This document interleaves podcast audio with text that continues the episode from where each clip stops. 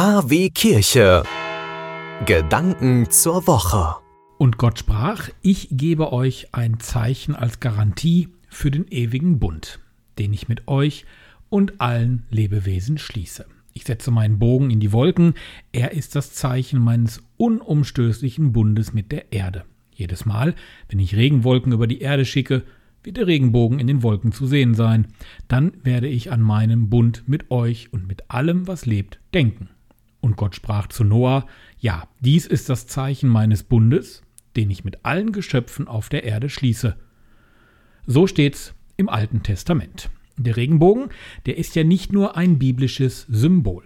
Homosexuelle sehen die Regenbogenfahne mit den sechs Farben als Zeichen für Toleranz und sexuelle Freiheit. Und ich persönlich finde noch, Regenbögen sind auch ein bereicherndes Kunstobjekt. Nicht nur am Himmel, sie bringen auch Farbe in unser tristes Leben, und zwar Abwechslung. Sie machen aus grauen Wänden bunte Wände. Und das ist es auch, was diese Farbe nun aus immer mehr Kirchenwänden macht. Immer mehr Kirchentürme werden nämlich seit Anfang der Woche durch Regenbogenflaggen oder aber Plakate bunt. Ja, warum werden plötzlich Flaggen an die Kirchen gehängt? Weil der Vatikan Anfang der Woche klar und deutlich gesagt hat, dass gleichgeschlechtlichen Paaren kein kirchlicher Segen gespendet werden kann. Es heißt da wörtlich, die Kirche hat nicht die Befugnis, gleichgeschlechtlichen Verbindungen den Segen zu erteilen. Eine Segnung homosexueller Paare könne daher als unerlaubt betrachtet werden. Punkt. Beziehungen, die eine sexuelle Praxis außerhalb der Ehe einschließen, also außerhalb der unauflöslichen Verbindung eines Mannes und einer Frau, die an sich für die Lebensweitergabe offen ist, entsprechen nicht diesen Plänen Gottes. Soweit so gut. Mann und Mann können halt keine Kinder zeugen, also Leben weitergeben. Das können aber Autos, Kirchentüren oder Gebäude auch nicht. Oder habe ich da irgendwas nicht mitbekommen? Und die Katholiken, was machen die nun? Die fassen sich überwiegend am Kopf, fragen sich, ob wir uns immer noch im Mittelalter befinden, rufen beim Amtsgericht an, treten aus der Kirche aus. Gut, durch einen Kirchenaustritt, das kann ich auch mal an dieser Stelle sagen, spart man Geld. Ein Christ ist man trotzdem weiterhin, das wissen die wenigsten. Aber es ist auch ein klares Signal Richtung Rom. Genauso ein Signal wie das, was da momentan im Erzbistum Köln abgeht. Da fallen die Gläubigen vom Glauben ab, ein Rücktritt jagt dem nächsten, ein Skandal folgt dem anderen. Bis Mitte Mai gibt es keine Termine mehr zum Austreten aus der katholischen Kirche beim Amtsgericht. Also jetzt mal ehrlich, alle, die jetzt schreien, dass das alles nicht mehr so geht und dann aus der Kirche austreten möchten, sollten sich diese Frage stellen. Will ich in der Kirche was verändern? Oder diese. Will ich ein Zeichen setzen und die Kirche mitgestalten? Oder diese. Will ich die Kirche verändern? Wenn auch nur eine dieser drei Fragen mit Ja beantwortet werden kann, dann sollte man, dann darf man nicht austreten. Dann sollte man der Kirche den Rücken stärken, quertreiben, den Pfarrer nerven, während der Messe auch mal aufstehen, wenn man mit der Predigt nicht einverstanden ist.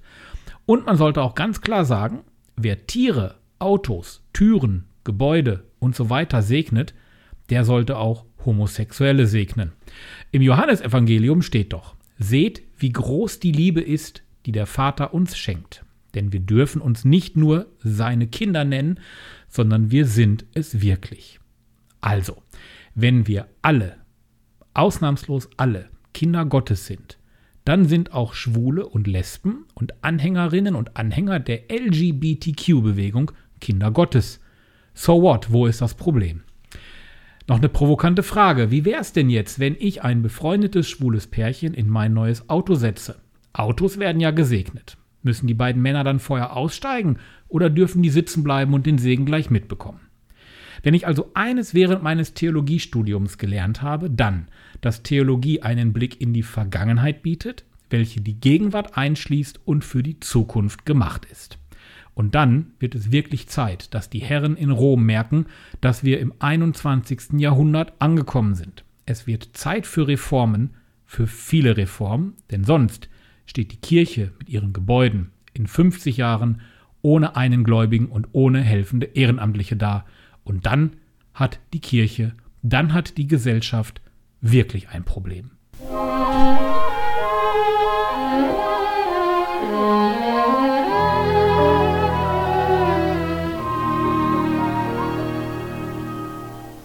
Somewhere over the rainbow way up high. There's a land that I heard of once in a lullaby. Somewhere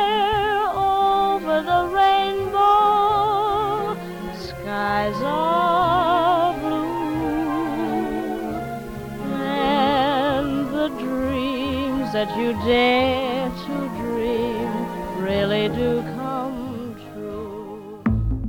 Sie wünschen tagesaktuelle christliche Nachrichten, das tägliche Evangelium oder möchten sich über unsere kommenden Themen informieren? Dann schauen Sie auf unserer Webseite vorbei www.kwkirche.de. Übrigens, Sie finden uns auch auf Facebook, Twitter und Instagram.